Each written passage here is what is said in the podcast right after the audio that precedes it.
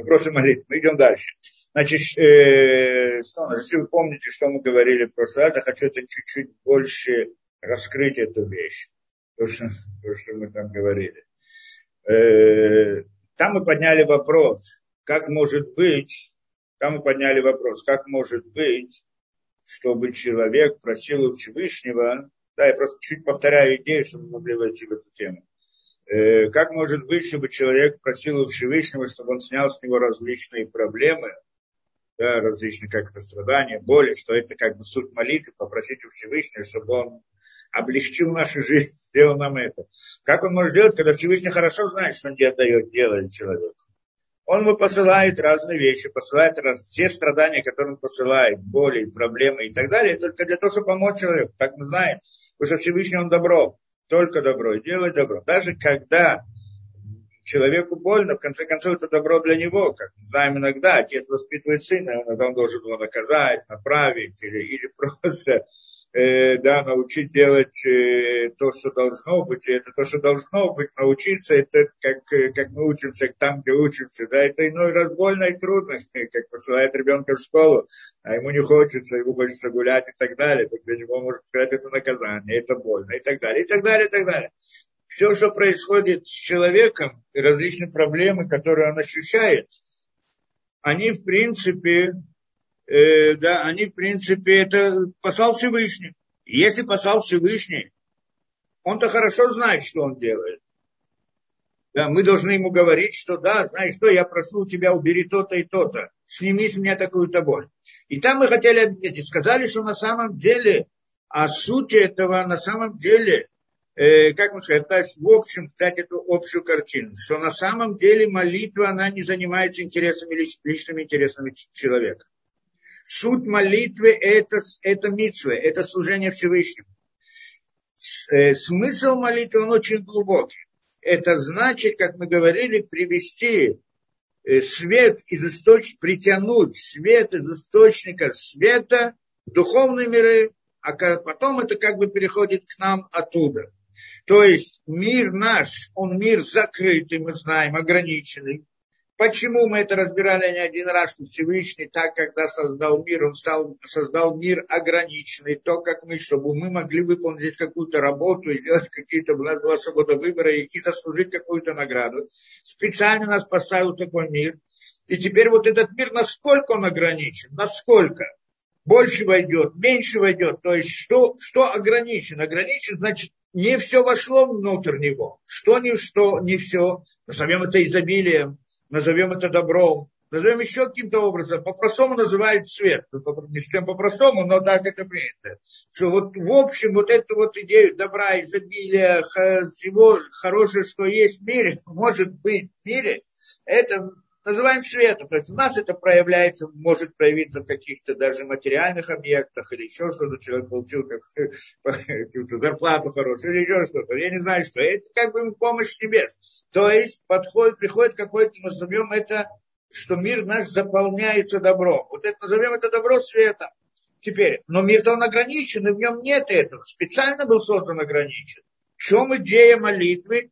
Притянуть в этот, в этот мир некоторую порцию света, которая принесет больше добра в этот мир. Так это суть молитвы. На самом деле это глубже, чем это. Только я как бы часть рассказываю идеи. На самом деле это суть, да, суть молитвы, ну, когда-то разбирали поднятие мана и так далее, кто, кто бы там слышал, учил. Это идея, не будем входить там, технические вопросы этого да, довольно сложно. Но, в принципе, эта идея, как бы я притягиваю это. Теперь, зачем, кому это нужно? Я для себя притягиваю. В принципе, я это должен сделать для духовных миров, не для себя. Оно приходит потом в этот мир, но на самом деле наша задача здесь работать, чтобы, э, что, как мы говорим, чтобы наша молитва была во имя Всевышнего. Что во имя Всевышнего? Притянуть этот свет в духовный мир, исправить его, сделать духовную реальность более целостной, чем она в данный момент. Это, э, да, вот это вот мы делаем посредством молитвы. То есть мы просим, чтобы, как, как бы, в каком-то смысле Всевышнему было хорошо. Э, каком-то э, какой-то результат, может быть, это к нам тоже приходит какой-то какой немножко. Но это, в принципе, работа. Как, например, я выполняю мицвод, все остальные мицвод, которые я делаю, скажем, приношение жертвоприношения, или одевание тфилина, или кашрут, или еще что-то, я делаю, потому что мне Всевышний приказал.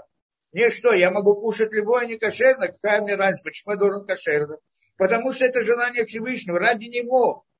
Как бы, вот эта идея. Я делаю ради него, чтобы как бы ему было хорошо. Ну, назовем это так. Ему это не нужно, но мы это объясняли, что поскольку я делаю для него, тем самым я привожу мир к целостности. Для этого меня послали в этот мир.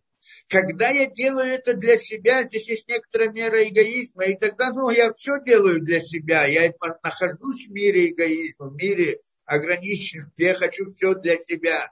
И когда я еще даже обращаюсь ко Всевышнему для себя, это тоже одно, одна из сторон, как бы в какой-то мере этого самого эгоизма, и тогда это не, она не приводит к чему-то, точно так, точно так же, как тигр нападает на зайца и съедает его, почему он это делает? Для себя. Что-то привело к изменению в духовных мирах, что-то пришло какое-то совершенство, привело какое-то совершенство. Нет. И если человек тоже делает что-то для себя, он хочет, чтобы ему было хорошо, так для себя. И для этого даже согласен обратиться ко Всевышнему. Ну так согласен, ну так это, да, но это то же самое, как тигр хочет съесть этого зайца. В этом в этом вся идея. Так где? А, а, а идея работы человека в этом мире, для чего он пришел в этот мир, чтобы создать добро, назовем так, да, чтобы сделать, чтобы привести мир к целостности, к совершенству. Как мы говорили, да, цель сотворения мира, мы, в принципе, говорили целый ряд лекций, сейчас не будем это входить, для чего был создан мир. Для чего? Но здесь есть работа. Работа этого человека. Он находится в этом мире, чтобы делать действия в духовном мире. А не для того, чтобы здесь кусать зайца. Это понятно. Да? Поэтому и молитва тоже, она должна быть духовной, то есть для духовной. Для этого он пришел в этот мир. Иначе зачем приходить в этот мир? Он может кушать этих свои да, котлеты где-нибудь там в духовном мире тоже. Зачем его сюда послали? Там, где тяжело, там, где ограничено, там, где есть смерть, там, где... Зачем? Для того, чтобы он мог что-то сделать, находясь в этом, э, да, э, а, относительно духовных миров. Не в этом мире. Этот мир, он сегодня есть, завтра нет, он ограниченный. Он, он, мы еще говорили, что это воображаемый мир он только построен бы в воображении человека. Поэтому вся работа человека должна направлена, направлена к духовности, к. Что такое к духовности? Говорит Всевышний человеку, сделай это для меня. Не то, чтобы ему это нужно, но это нужно нам, чтобы тогда, когда мы исправляем духовную действительность, также получаем в следующем мире то, что получаем, в принципе, это, как сказать, там, ну, смысл сотворения мира, дать добро творениям, так бы сказали, но не то добро, которое здесь, а то добро, которое настоящее. И, и кроме этого, есть вторая сторона здесь, чтобы проявить имена Всевышнего, как мы говорили. То есть, чтобы Всевышний проявил свое добро. Вот это вот одна из сторон проявления добра Всевышнего. То есть не будем сейчас тоже в это входить. Но, в принципе, это, это идея человека работы в этом мире. Поэтому э, Всевышний говорит человеку, выполни для эту миссу для меня, потому что я просил тебя, что я этого хочу. Не. И тогда человек делает для Всевышнего. Ему это не нужно Всевышнему.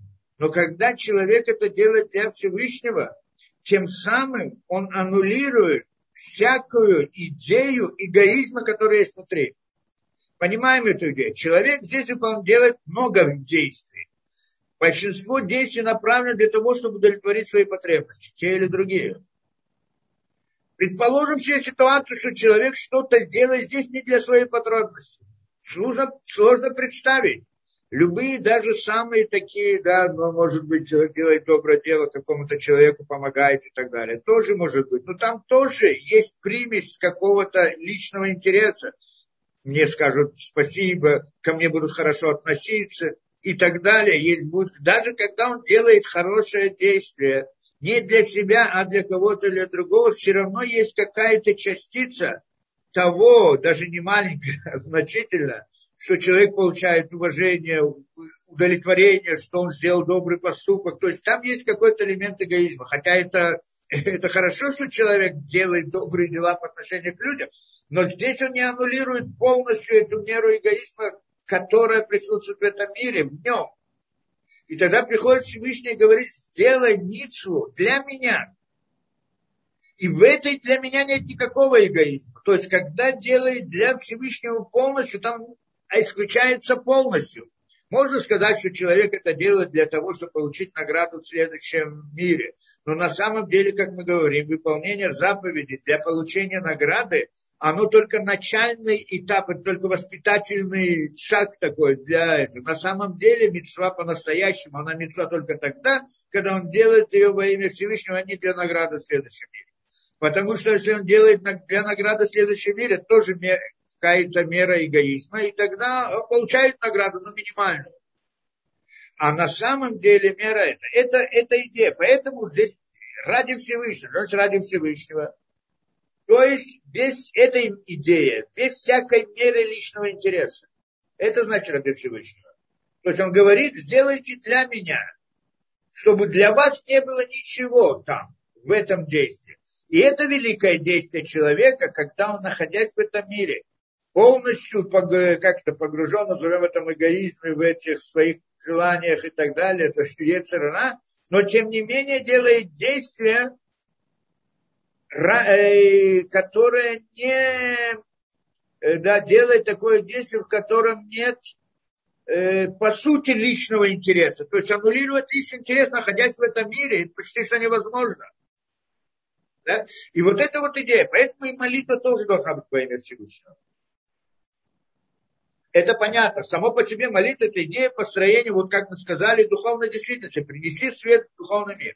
Если это так, то как вдруг здесь входит молитва, идея личного интереса? Она так построена, во-первых, она построена как просьба.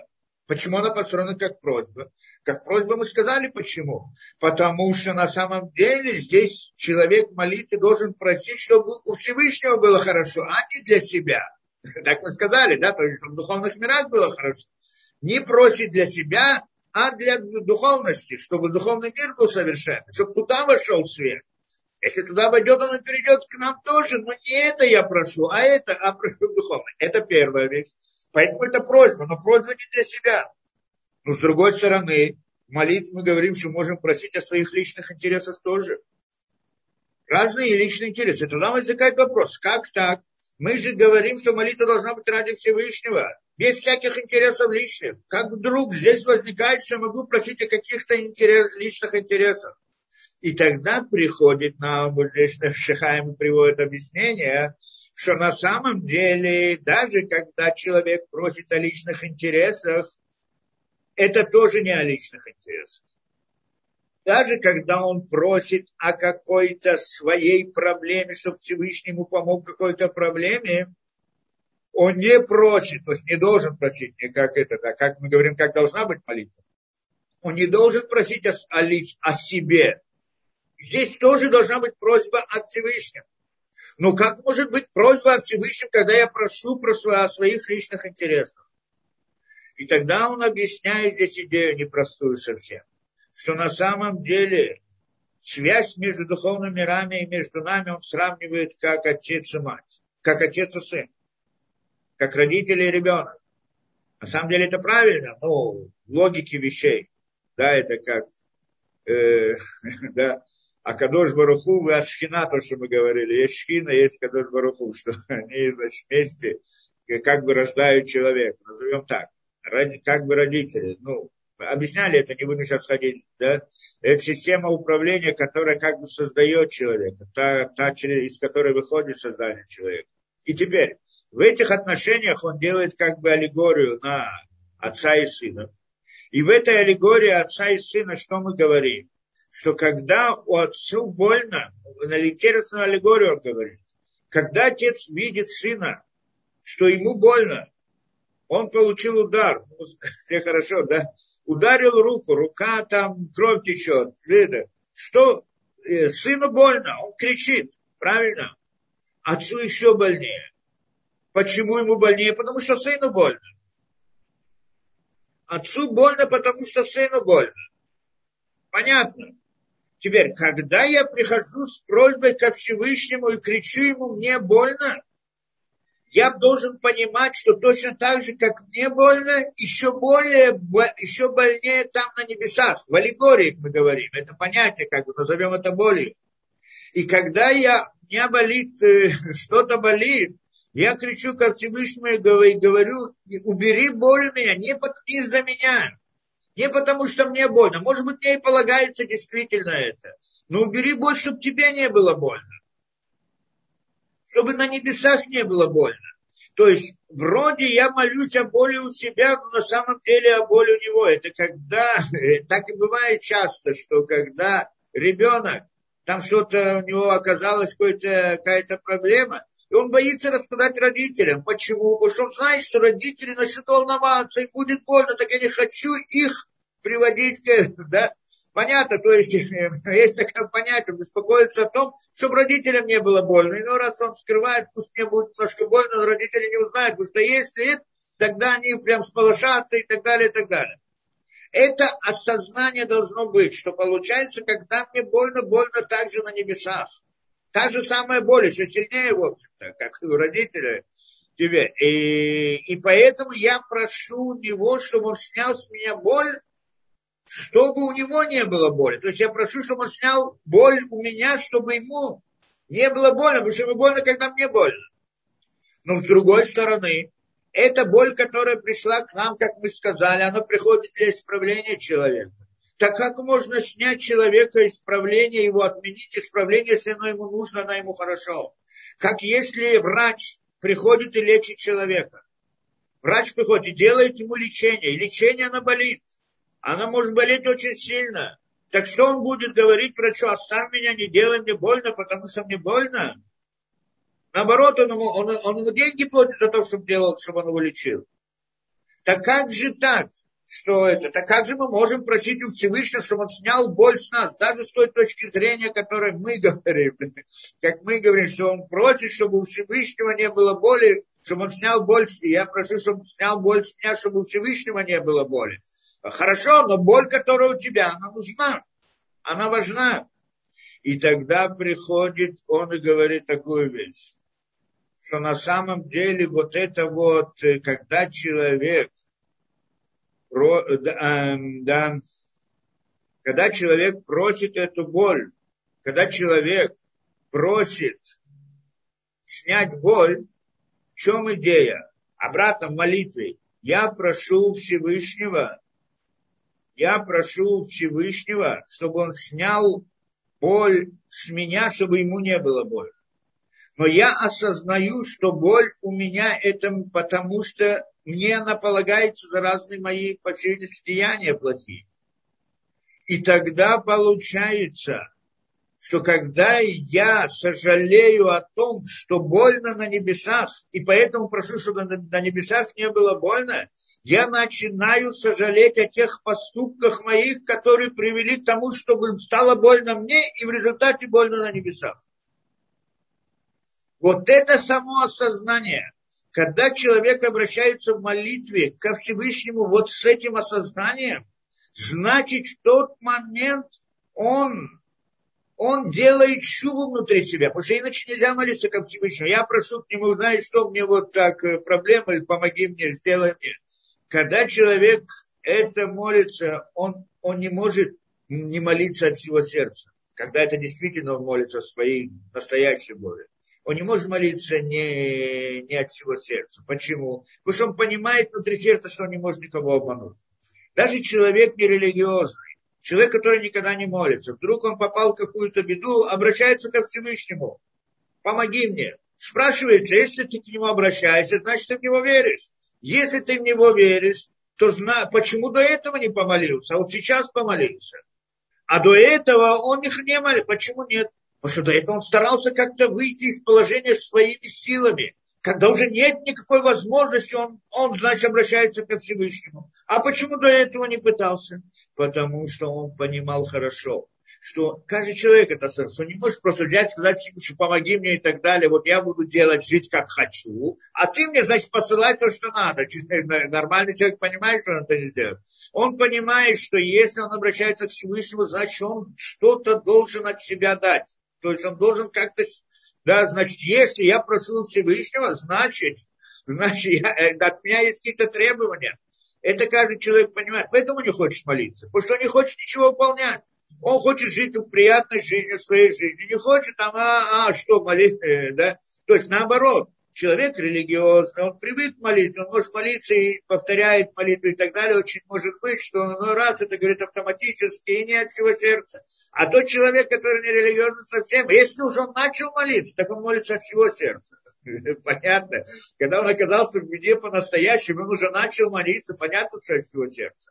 И если он молится из глубины сердца, то он в глубине сердца осознает, как же я так себя веду, а прошу Всевышнего. Ему стыдно там он не может это делать. И тогда он понимает, что должен исправиться внутри, исправить свои действия, вести себя по-другому. Так он и говорит обычно. Помоги мне сейчас, я все для тебя сделаю. Все, все, и начинает брать на себя разные обязательства.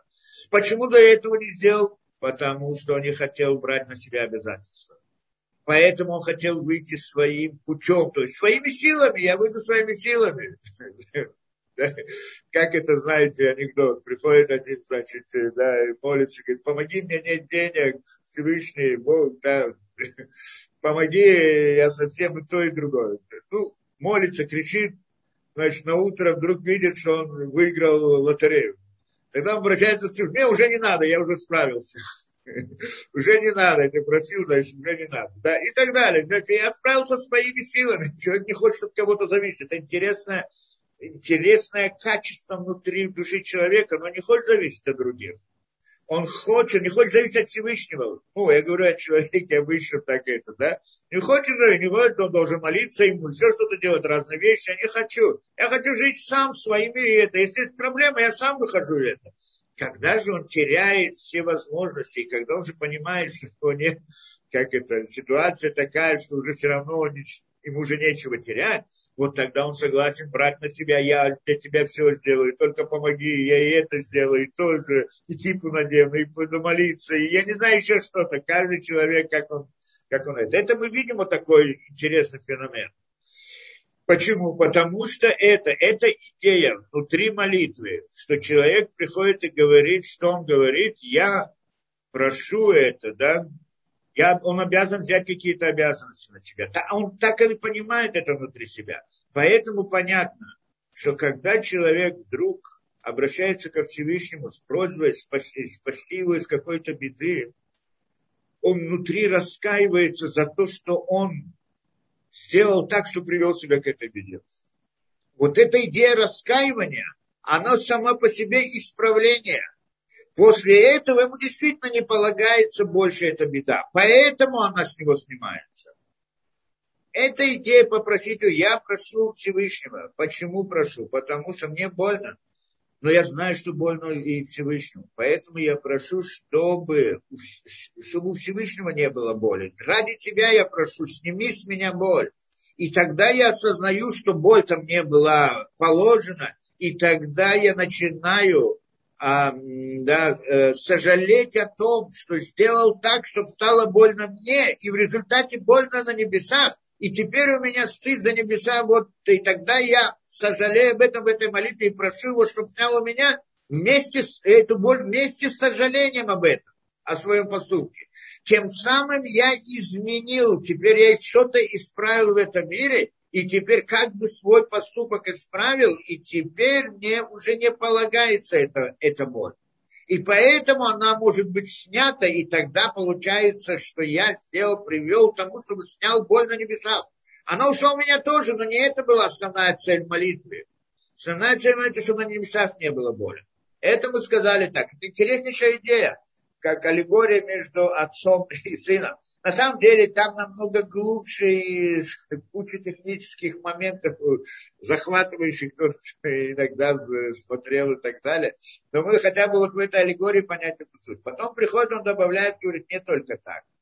На самом деле, когда человек, который так помолился, и он исправил, он сделал чубу, теперь кроме того, что он снял с себя боль, ему полагается награда за то, что он сделал вот это вот, да, награда за то, что он сделал чуву. Он, э, потому что сейчас не просто отменил то, что он сделал, он сделал некоторое новое действие, что он оказывается, где он оказывается? В мире, мы находимся в мире тьмы, тьмы, в мире незнания. Мы не раз говорили, что такое тьма.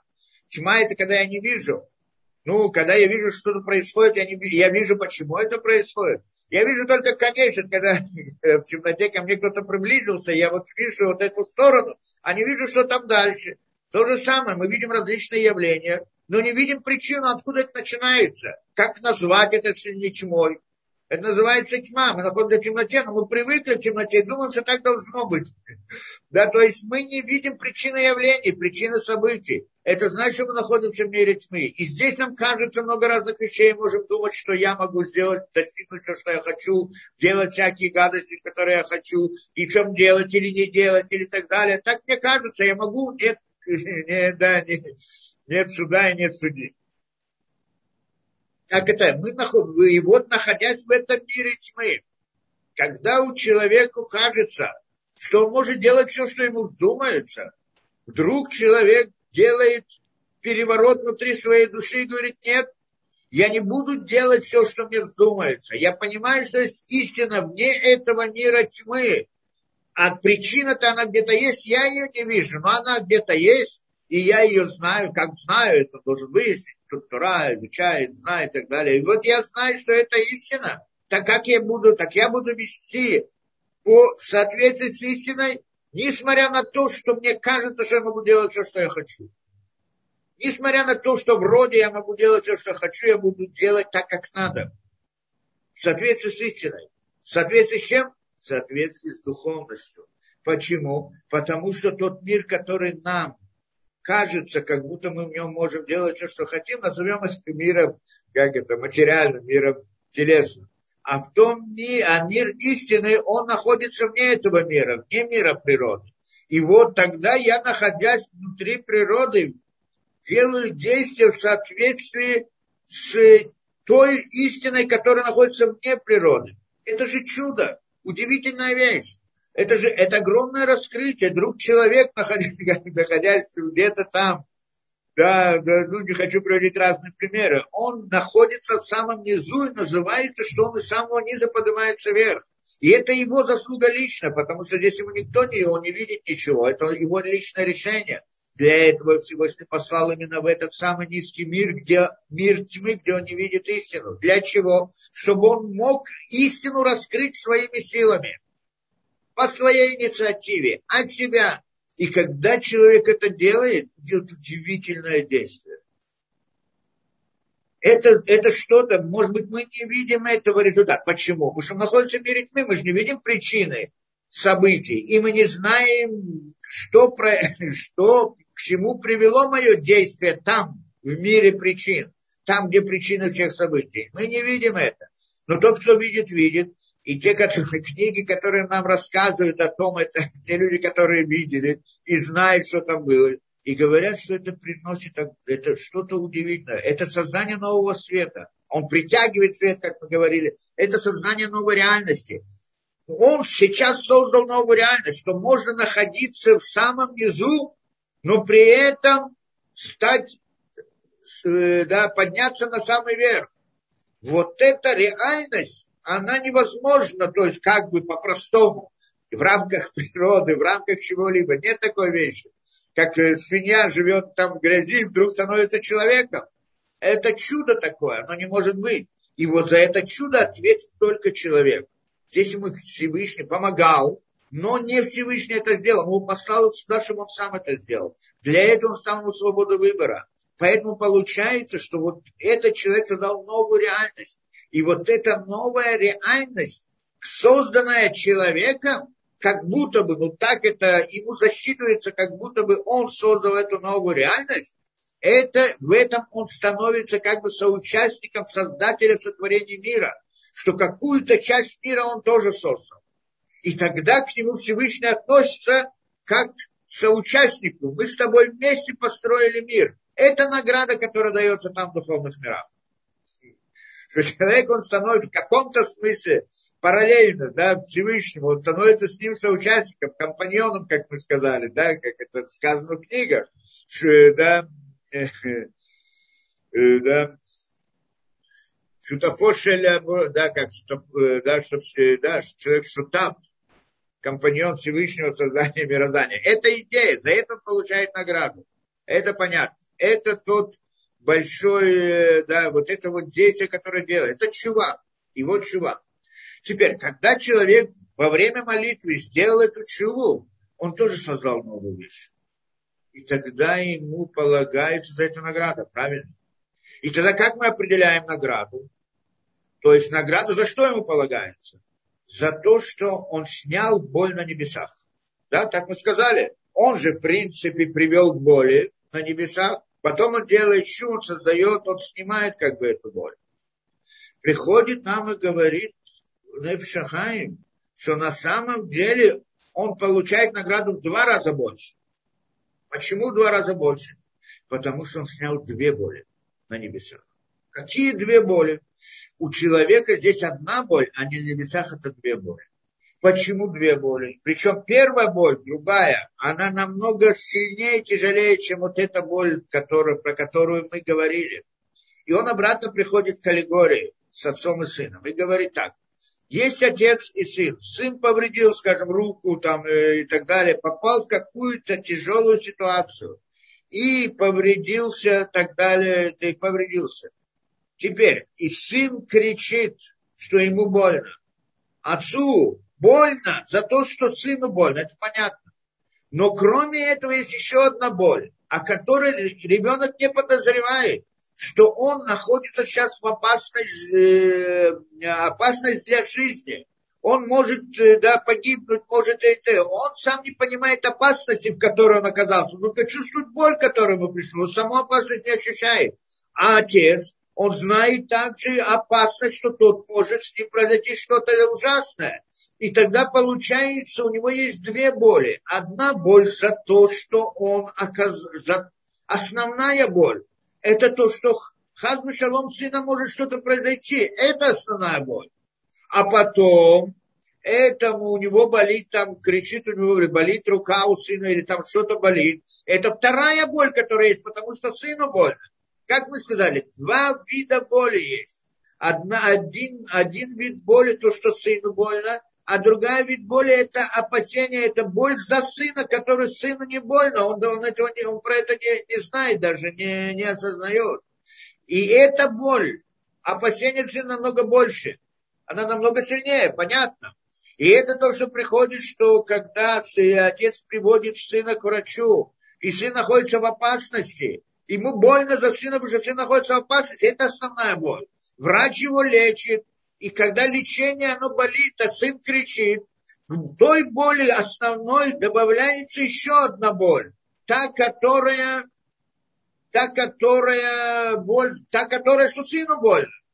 Но это более слабое, это вторая, второе, это, понятно, что это нужно для того, чтобы его вылечить, чтобы у него было это. Но, но, но и это есть боль. Теперь, когда мы сравниваем с нами, Приходим мы и молимся к Всевышнему, у нас есть какая-то боль, мы молимся к Всевышнему, что у меня есть боль такая-то. Да, а, у тебя есть боль, мне, мне больно, поэтому я кричу. Но эта же боль нужна, чтобы тебя спасти. И что сам человек не осознает ту беду, в которой он оказался. Он только чувствует наказание, которое он получил.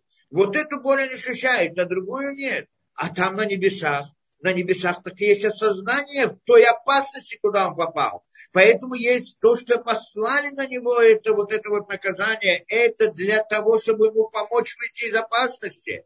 И тогда есть, э, да, и есть там тогда две боли. Во-первых, боль за то, что он в опасности.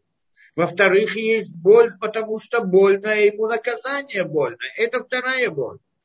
Мы этого не осознаем, но просим у Всевышнего, чтобы он снял с нас боль. Какую боль мы просим? Вот ту боль, которую мы ощущаем, то есть боль от наказания. И потом в этот момент мы делаем чуву. Что мы сни, и снимаем эту боль.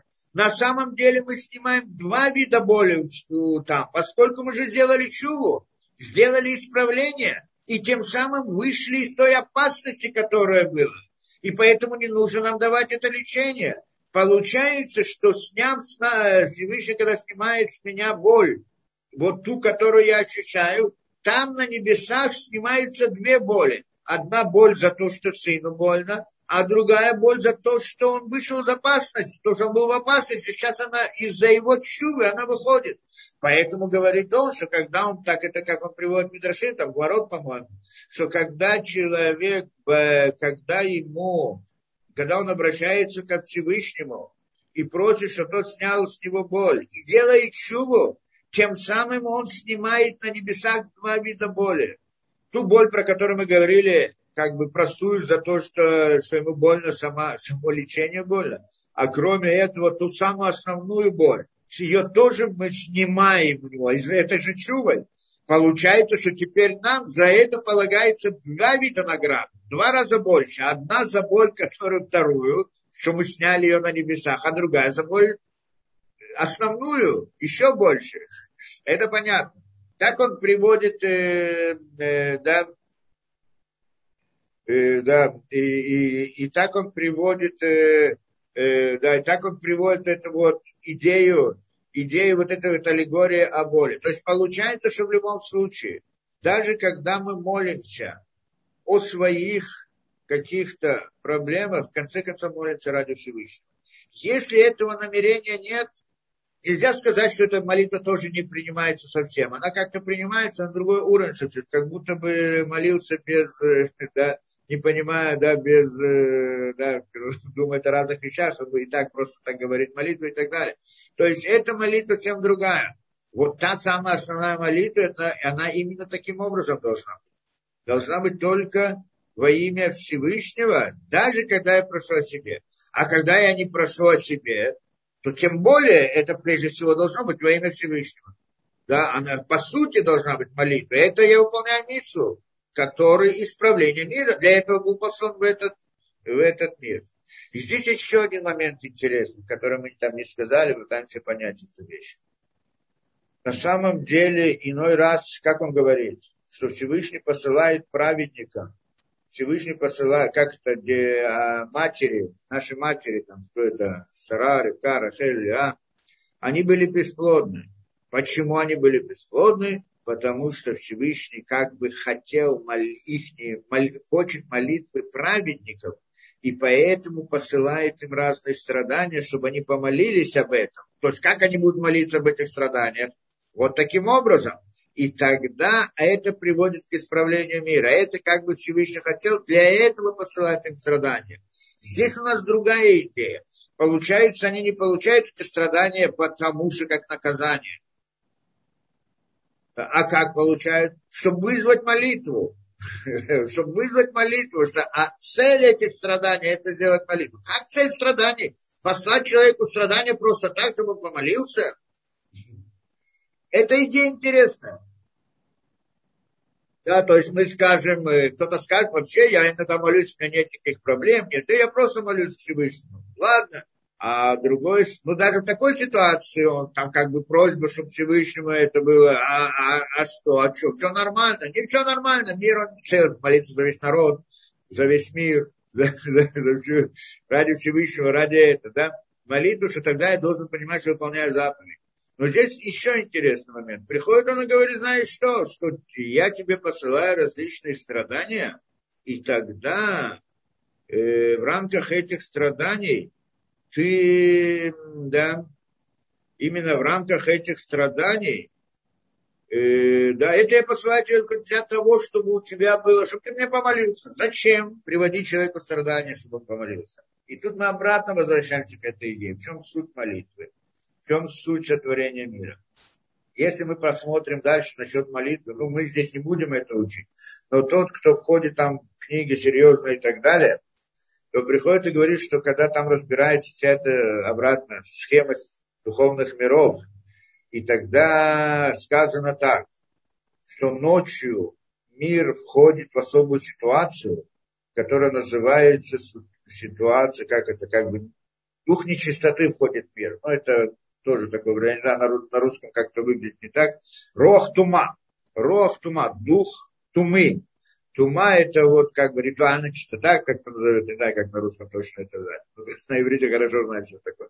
Да, спускается этот мир ночью, а утром он, значит, поднимается, оно уходит. Поэтому делаем омовение рук, потому что человек на человека тоже распространяется вот эта вот нечистота. И когда он спит, он, у него это одна шестидесятая часть смерти. И тогда на него тоже распространяется какая-то вот эта вот тума. Поэтому, когда он встает, да, поэтому, когда он встает утром, э, да, когда, когда он встает утром, э, то он, э, да, э, душа приходит в него, и эта нечистота выходит, остается только в концах пальцев, как мы сказали, и тогда делаем омовение рук для того, чтобы убрать эту нечистоту и так далее. Потом обращаемся к молитве, утренняя молитва, а потом минха и так далее, вся это. И вот так это происходит. То есть ночью спускается, утром поднимаются миры. В мирах вдруг есть какой-то дух нечистоты, который надо понять, что это такое. А потом утром вдруг какой-то да, другой мир. Вот, и, и, и это, и, и молитвы, они построены в соответствии с этим. Что те, которые, ну, молитвы, те, которые молятся с намерением по-настоящему, да, э, помутнение здесь кто-то объясняет, помутнение, да, может быть, действительно, помутнение назвать это дух нечистоты. И, да, и потом, когда, э, когда получается, да, когда, э, да, и вот это вот молитва, те, которые молятся, ну, про те молитвы, которые мы говорили, то там, э, так это значит, скажем, утренняя молитва. Это определенное состояние духовного мира. То есть духовные миры, они постоянно меняются. То есть происходит некоторая динамичная схема. И мы в этой динамике как-то входим вместе со своей молитвой. И вот во время утра, утренняя молитва это одно, это в одном состоянии. Минха это другое, а вечерняя совсем другое. Каждый раз что-то другое. И вот во время этой самой молитвы утренней так там есть э, различные, ну не буду приводить там множество разных, много разных, да, то, что должны привести и так далее, но может я вам немножко покажу что-нибудь, может быть. Во всяком случае, э, при, да, там есть много разных намерений, тот, кто молится по-настоящему, он там, вот тех самых, тогда есть там много различных, э, да, он должен построить свое, свой, свой мир мысли а, а, и намерений, установить так и так и так, в разных, это много очень сложная схема, что и когда и как он должен думать ко, ко время, когда он произносит то или другое, произносит то или другое слово. И вот это вот намерение, оно то, которое делает исправление, эти намерения совсем непростые. Да? Ну, я, может быть, даже покажу немножко. Да? Теперь, и вопрос вот это вот, а почему? Это вопрос. Возникает почему? Почему вдруг? Почему вдруг, когда человек, э, да, вот это вот должна быть такая вещь, что вдруг мир, там есть более святое состояние, то есть больше свет, как мы говорим, так это обозначается в природе. Есть свет, есть темнота, солнце зашло. Понятно, что тень день и ночь не зависит от солнца, как мы говорим, да, как это, то есть не, не, не солнце создает свет и, и отсутствие солнца, но э, тьма. Это был создан первоначально, не было еще ни солнца, ничего, было создан день, было создана ночь, был свет и ночь. А солнце было создано для того, чтобы отмерять нам, показывать нам, когда день, когда ночь. Естественно, оно входит в рамки вот всех этих научных теорий, там, что на то приходит то, что на свете там, крутится вокруг, да, Земля крутится, освещается та сторона, другая сторона. Это технические вопросы.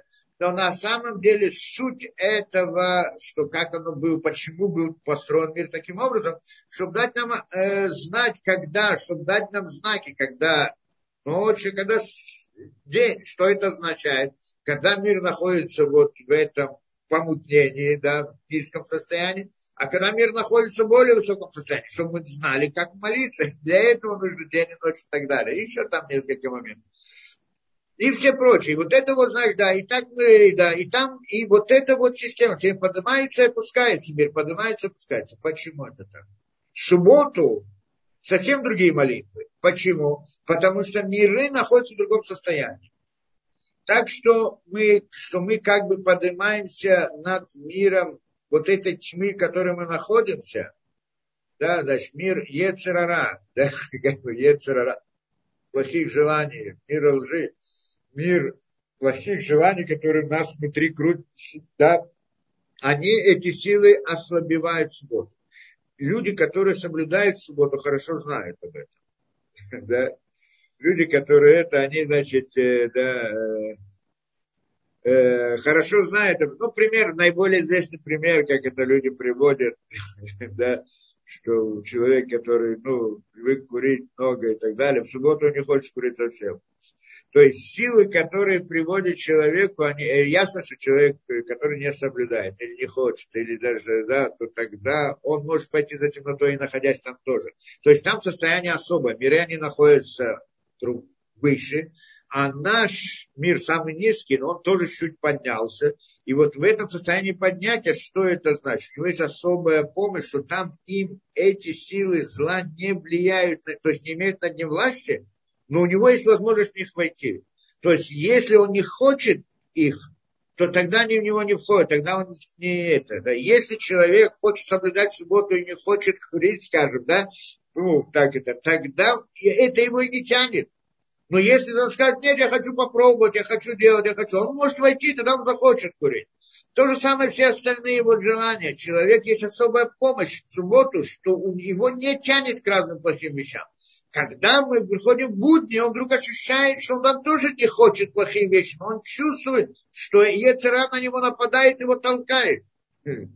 А вот в субботу, если он не хочет, то оно его не толкает. Но только если ему возможность самому зайти, если он захочет. Это интересно. Это, это значит, мы находимся где-то там в верхней части мира клепот, а не э, в самом низу. Да, это как бы мир поднимается, э, да, миры все поднимаются. Теперь вопрос, почему все это происходит так? Почему? Потому что это цель идеи сотворения мира. Как мы сказали, то есть не, идея сотворения мира, а потом идея мира мира исправления, как говорили, кто знает мир Ацилут, мир Ацилут, он строен идея, там задача его как привести исправление мира.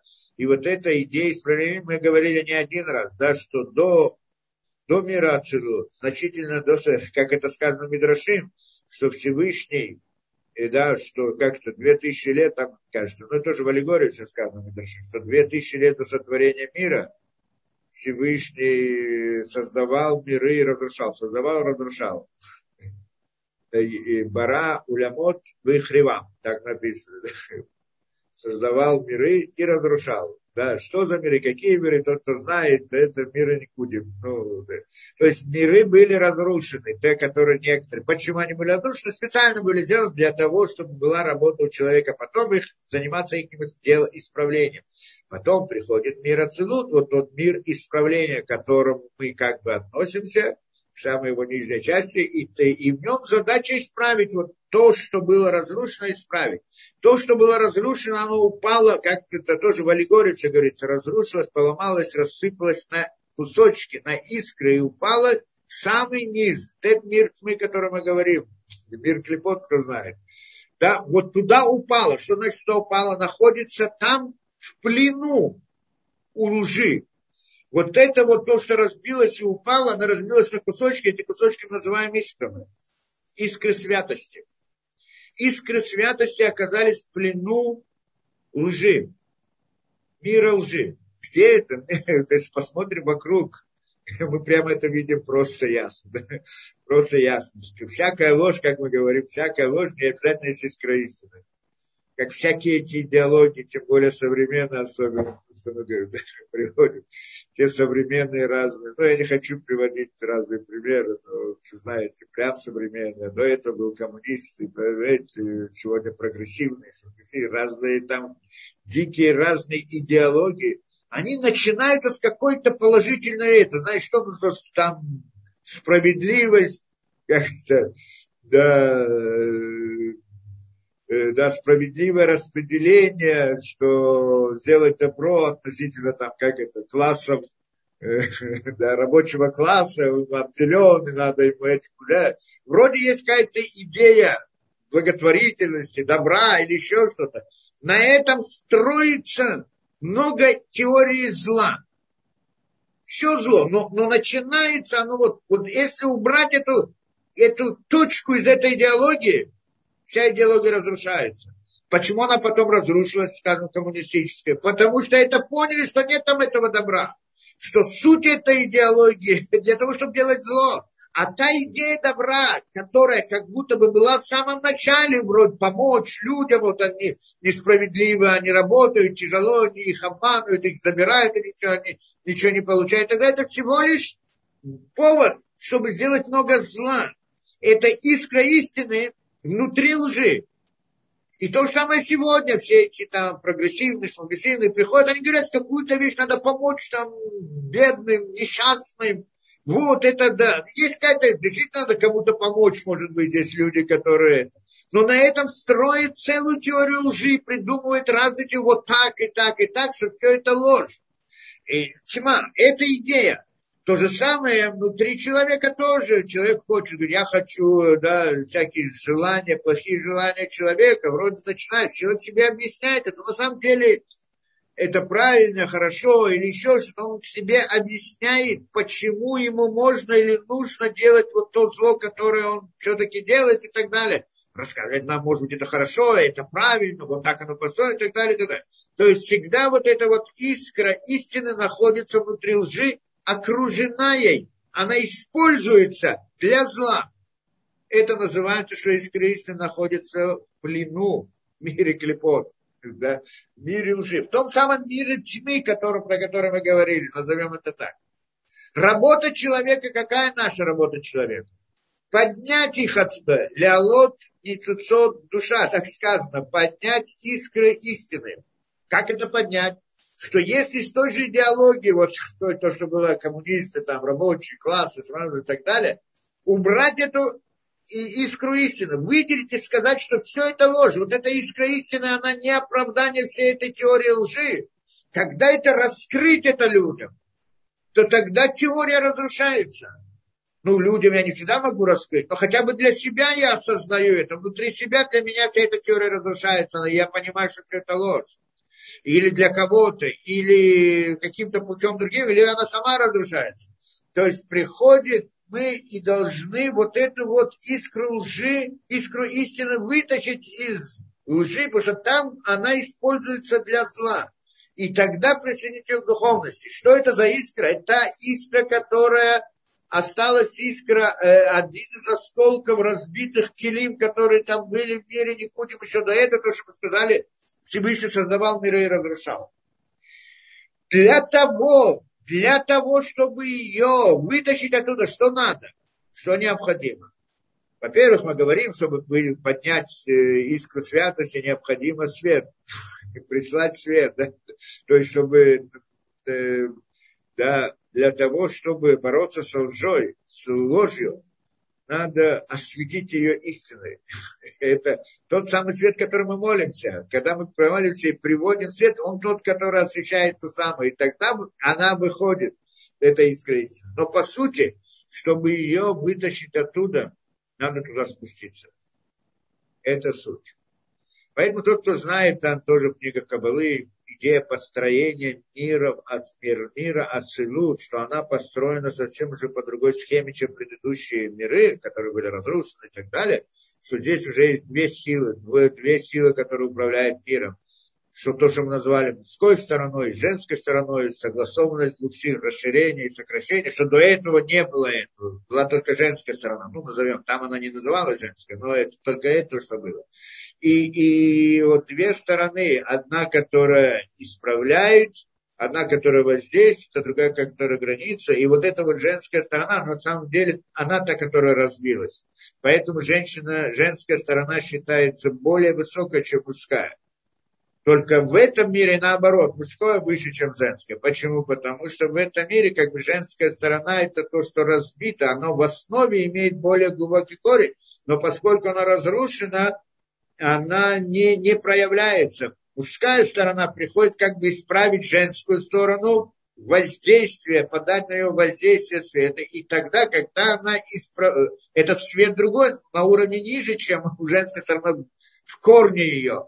Но, но, но он приходит исправить вот эту вот э, женскую сторону, и когда приходит этот свет, она исправляется, и тогда она потом получает свой настоящий свет. Это же мы говорим про будущих мирах, что там женщина становится короной для мужа, то есть становится выше, выше уже. Как бы в этом мире мужская сторона, она основная, более как доминантная, а, конечно, в духовных мирах все это переворачивается. Да, это, это, да, ну, это говорим духовная, женская, мужская, да, не, не обязательно мужчина и женщина, вот в простых пониманиях, да, надо понимать, мы говорим, каждый человек, но есть две силы, которые можно назвать мужской и женской и прочее. Как бы то ни было, вот для того, Э, чтобы поднять эту искру, истинно туда спуститься. Куда стоит? Мир тьмы. Мы говорим, туда нужно принести свет, правильно? Туда надо спуститься. Задача человека именно в этом и состоит. Поэтому и сама идея построения духовных миров, так оно было, что высшая часть построения миров, это как бы мужская сторона посылает свет и вытаскивает из мира тьмы только более высокие стороны и поднимает их вверх и создала там более выс...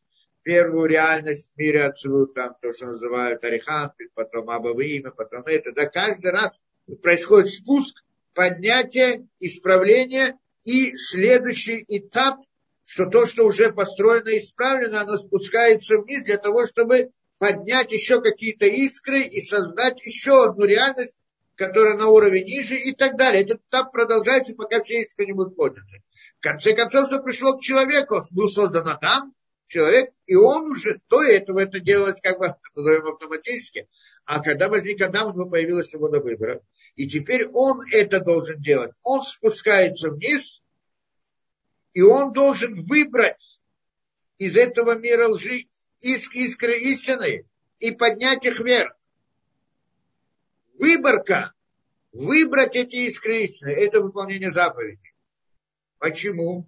Потому что мы как бы отделяем добро от хорошего. Что мы говорим? Вот это можно, это нельзя. Мы не совсем понимаем смысл заповеди, потому что на самом деле заповеди, что 13 заповедей, как скажем, нельзя кушать там некошерное. Все, какая разница, чем это не еда, почему нельзя кушать? Э, нет, нет осознания, потому что корень этого, он находится в исправлении миров, которые были до создания наших миров, поэтому не в нашей реальности совсем. Поэтому у нас нет осознания для этого. Никогда не поймем это. То есть, когда придем туда, в будущих мирах, тогда поймем. А это нет, нет возможности понять. Но, но, но нам сказано, сказано, мы делаем ради Всевышнего. Всевышний нам сказал, и мы это делаем. В этом заключается исправление. Какое исправление? Выборка. То есть, что я делаю? Я вот смотрю на мир природы. Здесь вроде есть такое и такое. Все есть. Вот, а мне говорит Тора, вот это делай, а это не делай это возьми, а это не возьми. То есть я как бы делаю выборку, выбираю хорошее из плохого. Почему это хорошее, это плохое? Мире мы не видим, что да. Это может знать только тот, кто видит корни мироздания. Он знает, что хорошее, что плохое, что выделить это. Получается, что мы выделяем. Идея митсвы это выделить, выбрать. Вот это да, а это нет. Поэтому есть мецвод делай, и мецвод не делай. да? Вот эти. Теперь, я это выбрал. Теперь это надо поднять ко Всевышнему, чтобы построить новую реальность. Это молитва. Это молитва. Молитва поднимает это, как мы сказали, и это мы сказали, спускает свет, и поднимает туда, и строит новую реальность. Мы сказали, что молитва человек создает новую реальность. В каком-то смысле, в своей чуве. И так далее. Есть еще учение Торы еще больше сила да, изучения Торы, что это определяет уровень выборки. Что я выбираю, на каком уровне я это делаю, на каком и так далее. Тоже не будем в это входить. Получается у нас эти три вещи. Тора, Ицвод и молитва, и твила. Да, Тора, заповеди и молитва. Это работа человека. Что он делает? Выбирает. Зло поднимает его вверх, создает новую реальность. Это была идея мира Цилут. Это мир исправления, который. Только здесь у нас есть свобода выбора. И мы либо это делаем, либо не делаем. И теперь нас спускают в этот мир, мир тьмы, чтобы мы выбрали оттуда искры истины и поднялись вверх. Подняли их вверх. Получается, что для того, чтобы, для того, чтобы сделать то самое исправление, мы должны окунуться в мир тьмы. Поэтому мир опускается в низы каждый раз.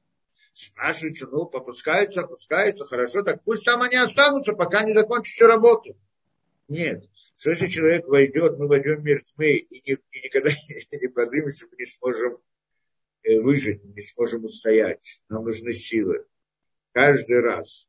Поэтому, когда сначала, как это вот, ну, скажем так, разделение будни и суббота. Суббота дает особый запас духовности человеку и когда он как бы обновляет его заново, и теперь он снова окунается, как мы сказали, в субботу на него не воздействует настолько силы вот этого вот тьмы, не настолько.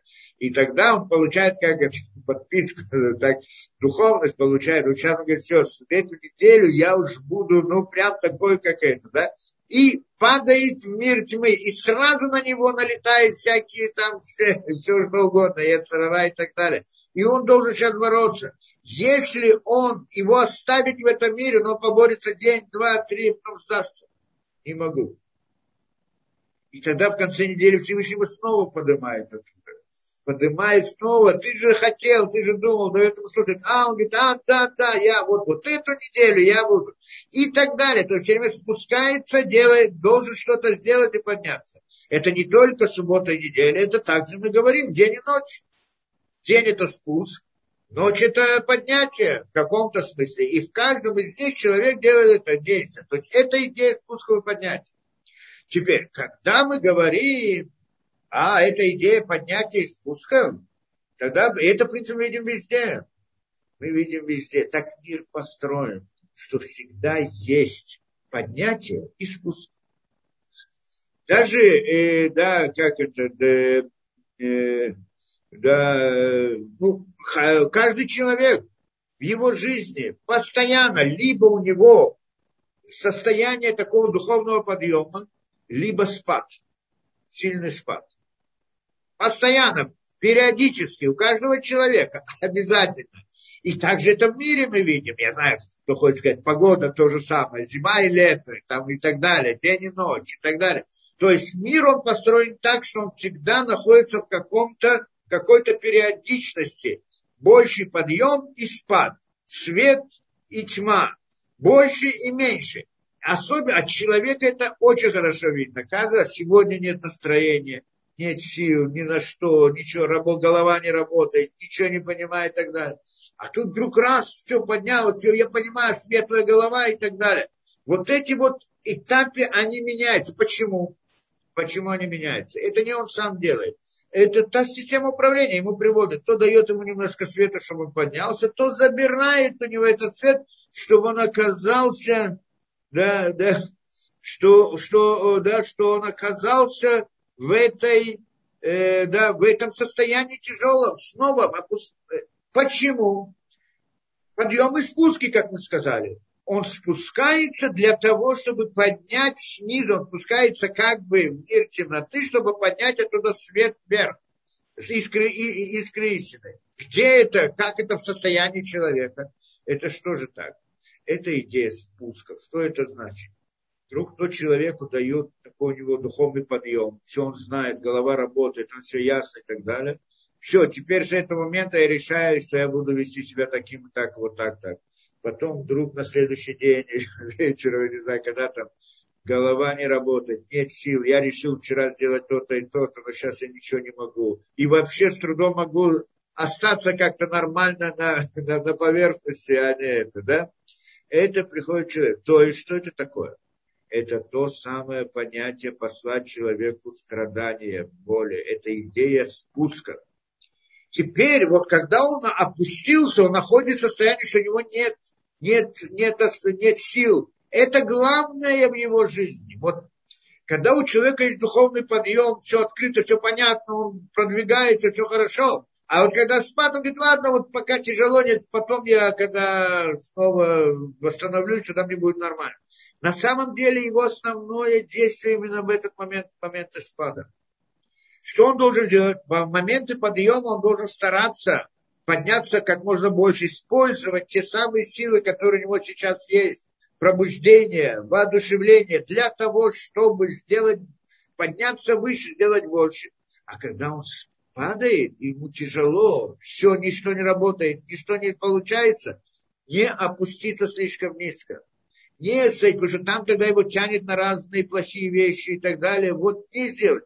Не, он не может стать на, там, сейчас подняться в мысли, там, что-то, какие-то возвышенные вещи, но не опуститься ниже. И вот эта вот работа, она основная. На что это похоже? Вот на то самое, что мы сказали, подъем и спуски. Он спускается специально в такое состояние, чтобы в этом состоянии его сейчас проверить, что он сделает от себя, вот потому что здесь он проверяется.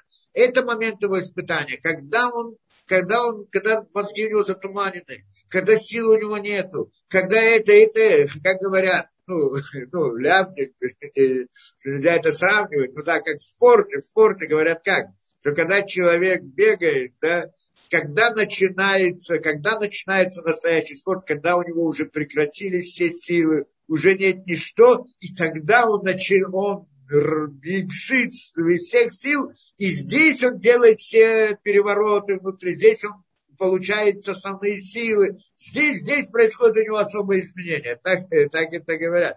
Когда человек тренируется, как, какая тренировка на него, она действительно приводит к изменениям его. Это когда он уже натренировался, когда он сделал все, и пришел в состояние, что у него нет больше сил, и он через силу делает все, что он делает. Вот это то, что приводит к его результатам там в спорте и так далее. Мы, конечно, здесь не говорим о спорте, но э, но этот принцип, он как бы понятен. Именно тогда, когда человеку тяжело. Именно когда у него не работает голова, у него нет сил, нет сил. Именно тогда, это момент испытания. Именно тогда от него требуется действие. От него не требуется действие высочайшего, там, на высоком уровне и так далее. А действие противостоять против Ецарара. Потом Всевышний его поднимает, и он приходит другое состояние духовного подъема уже вместе с запасом, вместе с тем, что он получил, вместе с тем, что он заработал. Это значит, он поднял то самое искры, искры святости, он поднял это снизу вверх. Это мы должны понимать, да? Это, поэтому эта идея подъема и спуска, она важная вещь сама по себе. Вот здесь мы понимаем, одна из форм этого спуска, или по сути это и есть вот этого спуск, чтобы поднять, то есть войти в мир тьмы для того, чтобы поднять оттуда святость, вот эта идея, одна из них, она проявляется в сути страдания это значит, что Всевышний посылает праведникам страдания для того, чтобы он хотел их не хвалить. То есть имеется в виду поставить их в трудную ситуацию. То есть опускает их в мир тьмы. И сказано именно праведникам. Почему? Что праведники на них стоит весь мир. И он, для них он э, понимает, что они те, которые должны привести к исправлению мира. Если простого человека спустят, он уже больше никогда не поднимется. А вот такого, который праведник, и он спускается и он оказывается в тяжелой ситуации, и здесь он начинает делать свои действия через силу, как мы сказали. Наиболее. Вот это, и это самое важное, это то, что самое ценится на небесах. Это когда он был в самой тяжелой ситуации, в самых непонятных состояниях, и он остался и он остался человеком. И стал ангелом. Мы не просим от него, чтобы он дошел до чуда. Он остался человеком в ситуации, которая это огромнейшая заслуга. И когда это Всевышний поэтому посылает праведнику страдания, и когда тот своими молитвами в этой ситуации приводит свет в этот мир, это и в те миры, в духовные миры, вот тогда это, да, это как бы поднимает и целует этого праведника. Это то, что он от него хотел. Для этого он послал, как это, десантники послали в вражескую эту, как его, да, в тыл, для того, чтобы они там сделали, добыли что-то и так далее. Это, это основная суть всей, всей да, службы, молитвы, работы и так далее. Это жизнь в этом мире. И вот так надо понять эту идею, для чего Всевышний посылает, посылает страдания праведникам. Очень интересная вещь, вот это вот все, что мы да, разбирали. Да. Теперь, э, да, что-то у нас это дело затянулось, но И дальше мы еще раз, э, да, это просто я хотел объяснить эту сторону, потому что в прошлый раз мы об этом говорили, но не до конца раскрыли ее. Думаю, что сегодня мы это раскрыли. И дальше он говорит так. Дальше он же говорит про то состояние нашего мира. Теперь, и вот человек должен молиться. И вот это, да, как это делается, вот это, мы говорим о той самой молитве, которая которая вот по-настоящему, если человек повалился просто так, без особых намерений, молитва тоже он выполняет митцву, заповедь. Но эта молитва не делает тех высоких действий. Она делает то самое действие, которое касается духовных миров. Почему? Как она касается духовных миров? Миров, как это касается? Потому что духовные миры это не просто слово духовное, не знаю, как на русском духовное. На иврите руханьют, это понятно, что такое, на русском духовное такие ангелы с крылышками летают. Это не так. Духовно, как мы говорили не один раз, это мир мысли. Это мир причин.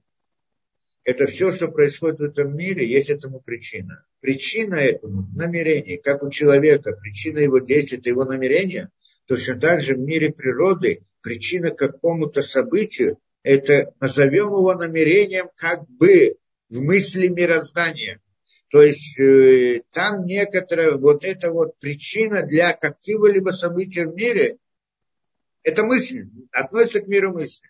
И в этом мире мысли есть много разных уровней. Это мы говорили, нефиш, рох, нишама, и каждый, каждый есть смысл и так далее.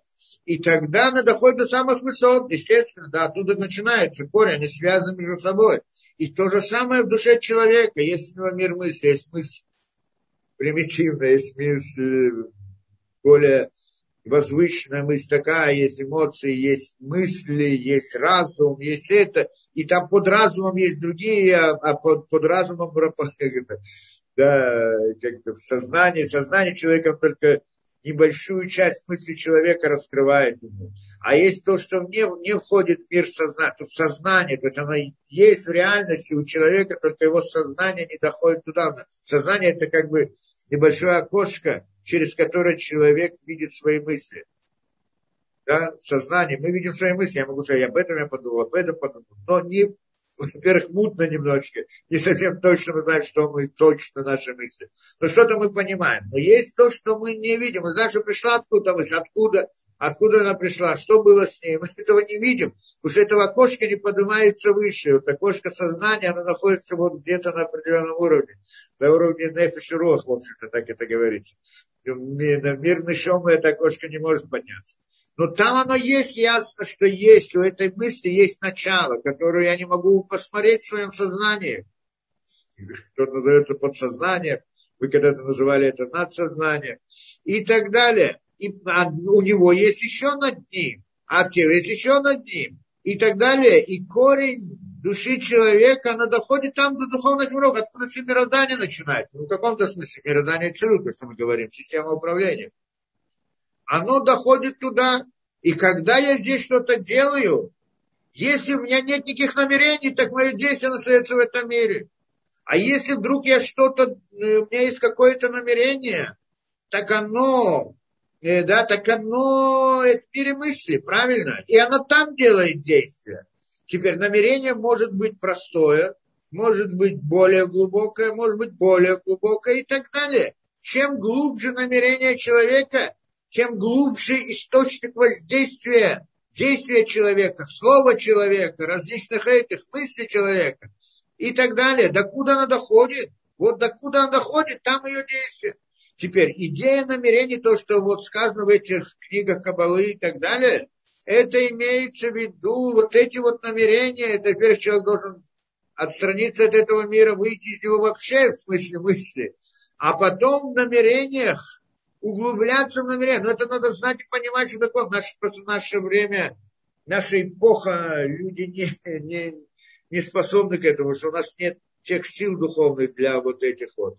Но те, которых есть эти силы, для них определяется система намерения одна выше другой, выше другой и так далее, и так далее. что это да, трудно себе представить. Э, да, вот эти вот э, какие намерения, там целый мир, это целая наука там по себе и так далее, все эти идеи намерения, которые, ну, хотите, я вам даже могу что-то показать, если хотите, да. Ну, я показывал уже один раз, да.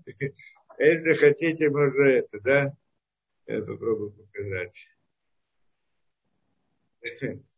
Вот э, видно, да?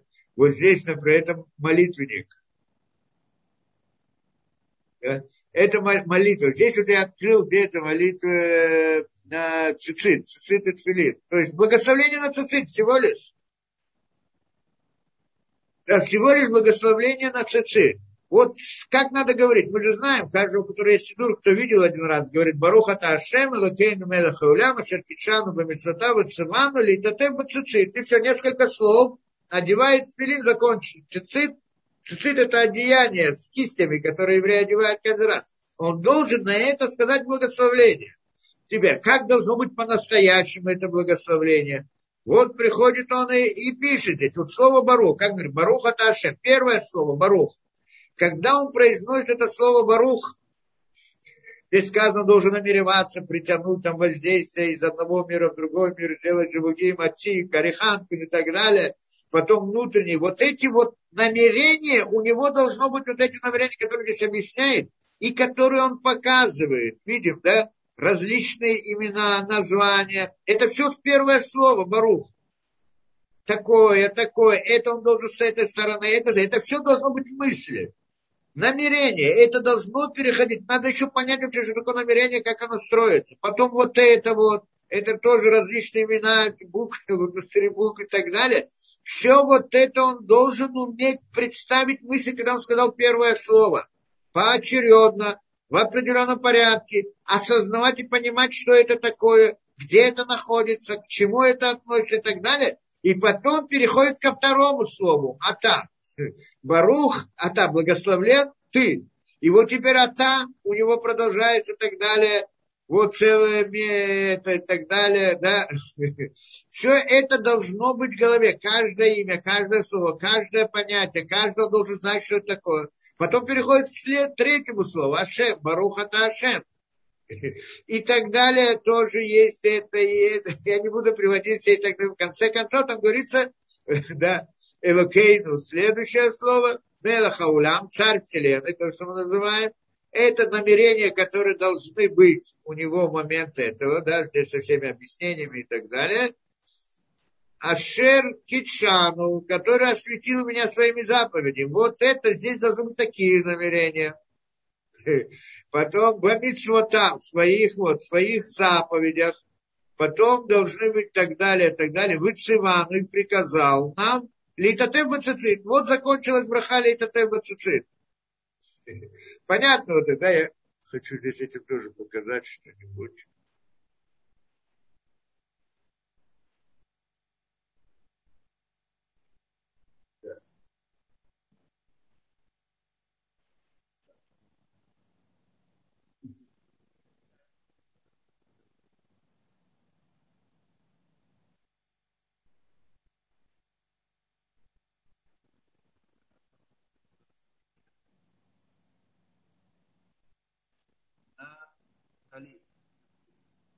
Одеяние.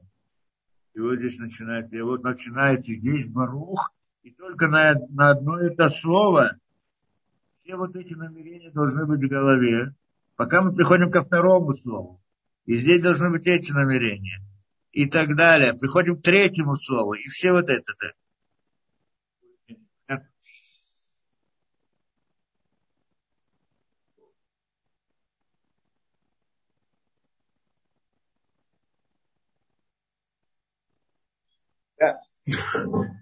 Я знаю. Да, идея понятна приблизительно, да, о чем мы говорим. Вообще только охватить это, осознать только просто хотя бы понять немножко из этого, это уж это само по себе целая задача, которая, ну, я не знаю, есть, ну, есть некоторые люди, которые разбираются в это до конца. А уметь это осуществить, это почти что невозможно для нашего поколения. Причем он дальше говорит, что вот это то, что вот я привел в этом Сидуре, это Сидур Рашаш. Есть еще другие Сидурим, которые приводят там различные эти, ну, похожие вещи. И он, и, и сказано это, эти, это намерение, которое нам передал Ариза. И он приходит, что вот эти вот идеи намерений, на самом деле это самая маленькая часть. Дальше мы будем смотреть. Это наиболее маленькая часть. Это искра из того, что установили первые, которые были 200, 2 с половиной тысячи лет назад. Аншей Кнессет Агдула. Те мудрецы, которые это устанавливали, величайшие мудрецы, 2,5 тысячи лет назад, они устанавливали эту молитву с этими намерениями. И, и, и, из, да, и, и часть из них были пророки, несколько пророков среди них было. И они занимались в глубине, разбирали все это, вот всю эту молитву и устанавливали слова со всеми этими намерениями. Идея слов, простой смысл, это простой смысл для, для детей, для это, а в основном там были, они выбраны были слова так, чтобы установить все те намерения, которые здесь приводятся. Но то, что здесь приводится, только маленькая часть тех намерений, которые они установили там. Это приходит это, да? И тогда приходит нам, здесь он приходит и говорит интересную вещь. Это то, что мы тоже в прошлый раз начали, но не объяснили до конца. И это то, что говорят мудрецы Масехе Тейруме, в море. Яхольну лифтор коль гаулям медин тфила. Там сказано, говорит Мара, что я мог бы а, освободить весь мир от законов молитвы. Почему он мог освободить? В чем здесь идея? Э, ну, по сути, сейчас посмотрим в море это, да.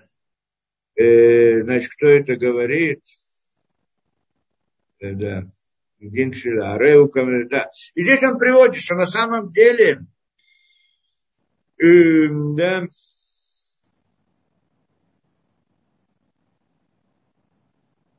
Ехольный лектор, там Раша объясняет. Ну, мог, а в наше время, кто это говорит, э, Рабиханина? Ехольный, да. Рабиханина, ну, здесь приводят, да, есть Рабиханин отвечает на это, да, что можно было освободить, э, да, я мог освободить от мог осудить молитвы. Почему освободить молитвы? Литом шальколи строили литнея кадашбарху даварши по кулям. То есть можно освободить всех, что они не обязаны молиться. Почему не обязаны молиться? Да, почему не обязаны молиться? И объясняет здесь, что на самом деле здесь говорит Рабиханина, ло шану или село игели шихруто шело. То есть имеется в виду, а, а, от чего это зависит? Он приводит посук. Посук, который приводит, что это сказано в этом, э, Яхольна лифторет коля улям един нема, что сказано в Ишаяу, шхура, шхура твило мияет. Пьяная я, но не от вина. Пьяная я, но не от вина. То есть говорит, что человек, который пьяный, он не может молиться, запрещается молиться, потому что у него сознание, ну, да, он не, не может намереваться. Да, то есть, и наше поколение, говорит он, они как пьяные.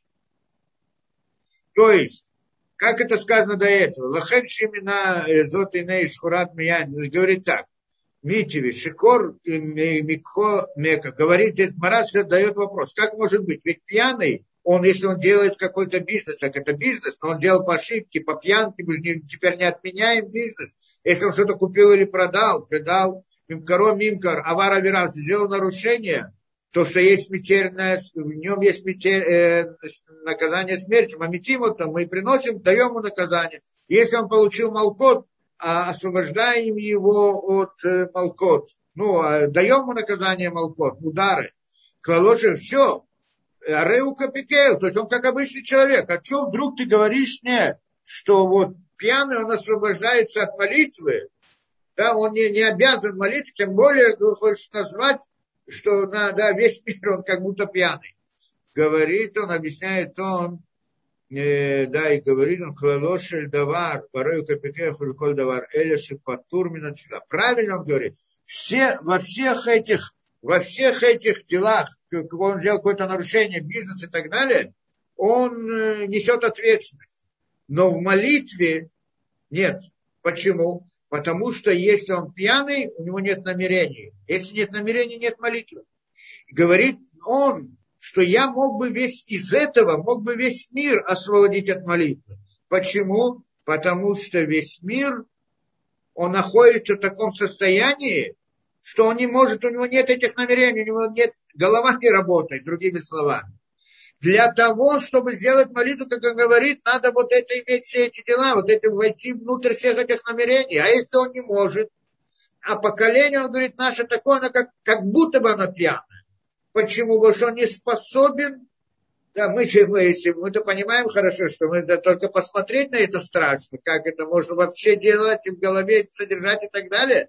А он, и все это только маленькая вещь, как это да. А он говорит, что поскольку это так, то я мог бы, я то говорит, на самом деле от молитвы он освобождается, потому что по закону, по сути, он мог бы быть освободен от молитвы, потому что как анус, Анус это как бы человек, который находится в ситуации насильственной. Он не в его силах.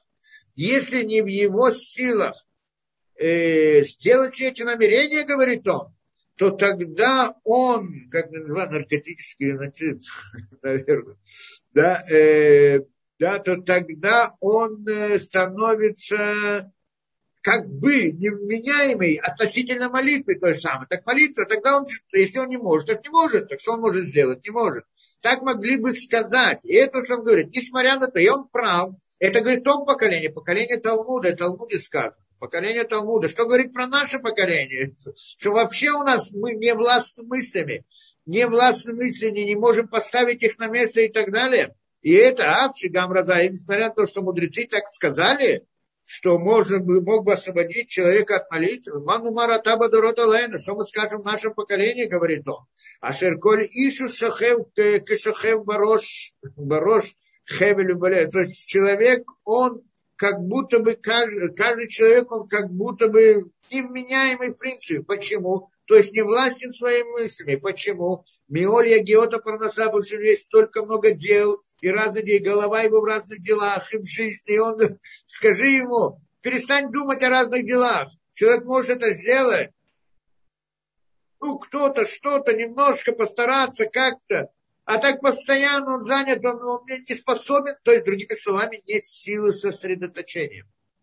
Потому что на самом деле, чтобы вот эта вот молитва, эта идея, значит, как мы говорили, перестать мыслить этим миром, то есть как бы выйти из этого мира в мысли.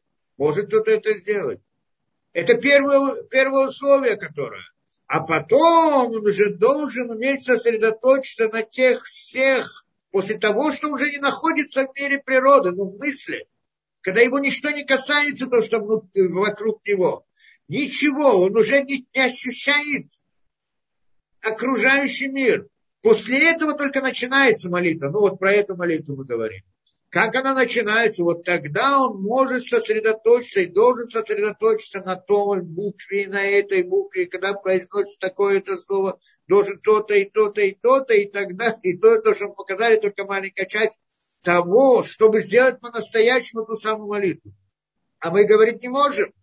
На таком уровне мы сейчас находимся. Улезота ниш сам лев, лифанот либо махшавто, говорит он, человек нет у него силы, чтобы освободить свое сердце от мыслей, от разных забот, дел и мыслей и так далее, не бельбулей чернот, из разной путаницы в голове, в мозгах, в мыслях, путаница. То, что э, разными глупостями, которые заполнена голова человека, как мы знаем хорошо. И глупостями этого низменного мира – Леовина смоли крат, Леохина смоли, чтобы подготовить себя на встречу со Всевышним. Нет у человека сил, вот хотя бы, не говорю там сосредоточиться на том, чем это, хотя бы освободить себя от путаницы этого мира в мысли. Мысли – это одна из вещей. А перестать мыслить об этом мире. Кто может так сделать? Да? Мы говорили, что есть многие тренинги, которые делают в разных мирах. Это не, то, что мы говорим, это не медитация. Та медитация, она как бы, ну, что-то там, может быть, делает, что-то перестает ощущать, а потом входит в мир лжи другой, который там, мир и мысли, там тоже есть мир лжи. А, а, а, а у нас здесь идея войти э, в буквы, слова, молитвы, это, это идея сосредоточения. Не сосредоточение на том, чтобы ни о чем не думать, еще не только это, да, и так далее. Я не знаю, о чем там а, как это, да, погрузиться в мире, там, тогда аннулировать себя относительно всего мироздания. Нет, мы не аннулируем внутри там мысли, а наоборот поднимаемся по лестнице. Должны подняться в мире, где? В мире мысли, потому что мы не отказываемся от мысли, как в разных там тренингах, что нужно научиться не мыслить, не думать, не это. Наоборот, мы должны сосредоточиться на мысли. И потому что мысль это, он идет и поднимается в мире мысли. В мире мысли можно подняться до самых высоких духовных миров. И это то, что необходимо, а не то, что вот войти в сторону, как там делать. Но не принципиально. Во всяком случае, чтобы это сделать, нужны вот силы, нужна способность, сила сосредоточения, нужно уметь избавиться от всех этих э, путаниц в голове, от разных забот и дел, которые окружены мы после детства. Ну, с детства, везде. А им кользе, бадай, шиколи хадли фисихлова сагатоми появляется. Но все равно, говорит он, несмотря, э, да, мужчина и женщина, тоже надо отдельно разобрать разницу между мужчиной и женщиной в этом смысле. Не так просто. Во всяком случае, может быть, сейчас объясним. Да, кто-то вопрос задал. И, во всяком случае, говорит он, несмотря на то, что у нас есть такая путаница, несмотря на то, что мы находимся на таком уровне, несмотря на то, что говорит нам Гмара, что могла бы освободить нас от молитвы, все равно, говорит он, Аркен Вадайши Колихандли Фишихлоса Гатоми Хуяв, все равно каждый человек в соответствии с своими возможностями, со своим разумом и своим постижением обязан ляшит и цодбанашо, искать различные пути внутри своей души, у Ливакеш искать разные способы, изучать себя, стараться, другими словами, пытаться, делать все возможное, искать различные пути, и как бы в этой войне Митсвы, Мельхамед Мицва, война духовно, в этой духовной войне со своими разными этими, чтобы, чтобы помолиться. Хоть как-то. Несмотря на то, что могли бы сказать, знаешь, что уже не нужно молиться, ты все равно не доходишь до этого уровня молитвы все равно человек должен приложить, он обязан прилагать всякие усилия, чтобы каким-то образом справиться, вот хотя бы в какой-то мере с теми мыслями, которые у него есть и так далее.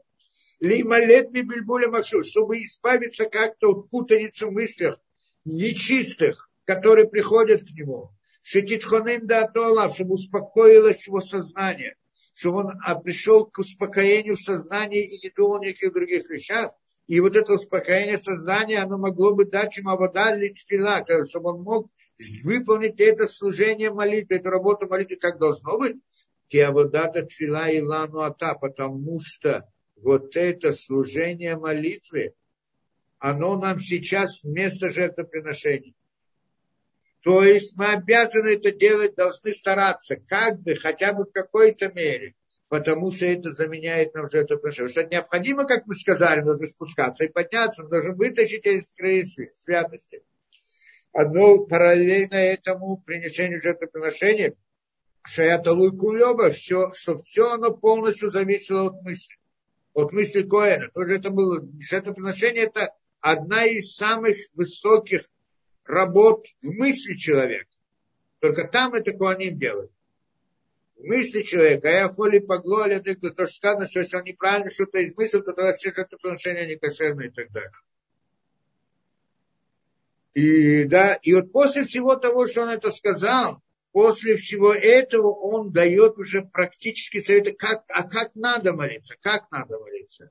И вот это мы уже, наверное, уже в следующий раз, мы, в принципе, просто тоже чуть начали, но это, да, это уже начнем в следующий раз, уже как действительно мы должны поставить эту молитву, как мы должны воевать эту войну, и что мы можем, что мы способны, что мы можем на нашем уровне, и как мы должны делать. Может быть, наоборот, находясь в таком состоянии, как мы сказали, где у нас нет тех самых сил духовных, которые были в первых поколениях, как раз таки наше действие, оно более значимо, потому что даже самое маленькое, что мы сделаем, оно имеет большую, большую силу. Почему? Потому что мы находимся в самом низу.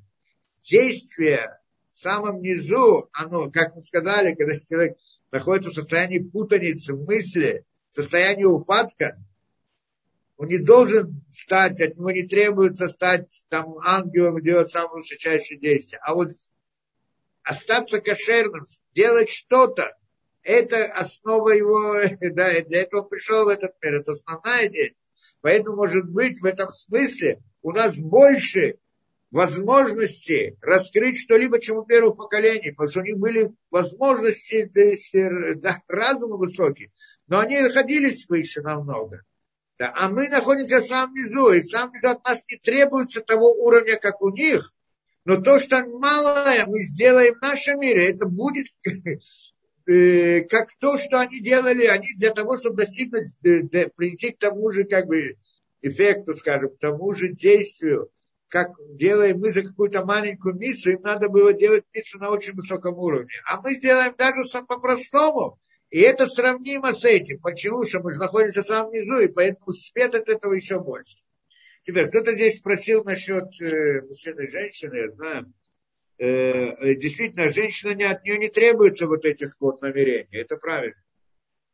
Женщина должна молиться от сердца. Это есть другая молитва, есть молитва, которая... Ну, в принципе, должны разобрать здесь идею. Да? Но сегодня то, что мы говорим, что мужчина молится, он все равно не может эти намерения, э, наш уровень не это. Поэтому то, что он дальше дает советы, эти советы, идеи, в принципе, они уже параллельны как бы мужчинам и женщинам. То есть как бы э, молитва, которая уже идет, э, должна идти от сердца. Та молитва – это работа мысли. И это требуется от мужчины, это его работа. От женщины это не требуется. Почему? Потому что мы сказали, женщина, она в своей сути находится на первичной субстанции. И поэтому ей не нужно вот эти вот действия, она, это не ее задача. Она, когда молится от сердца, эмоциональная молитва сама по себе, там оно все укладывается как надо, оно доходит туда, куда надо, потому что у нее есть подход, она ближе ко Всевышнему в этом смысле. Поэтому молитва женщины проста, она иной раз имеет это, да, больше. То есть мужчина, как мы сказали, у него система исправления, притянуть свет, сделать и так далее, а у женщин другая роль. Она та, которая принимает этот свет, а не та, которая должна его притянуть. И вот тогда и у нее эта молитва, она имеет, э, она, она друг, построена по-другому, имеет еще больше силы. Может быть, ну, большую силу с другой стороны. И вот это, да, возможно, мы дальше потом еще коснемся этого вопроса. Да?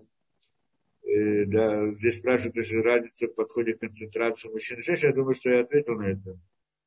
А, ну да, правильно. У женщины больше упор на чувства, потому что это ее суть, а не анализ букв текста, как здесь написали. Правильно. Анализ букв текста от нее не требуется. Требуется от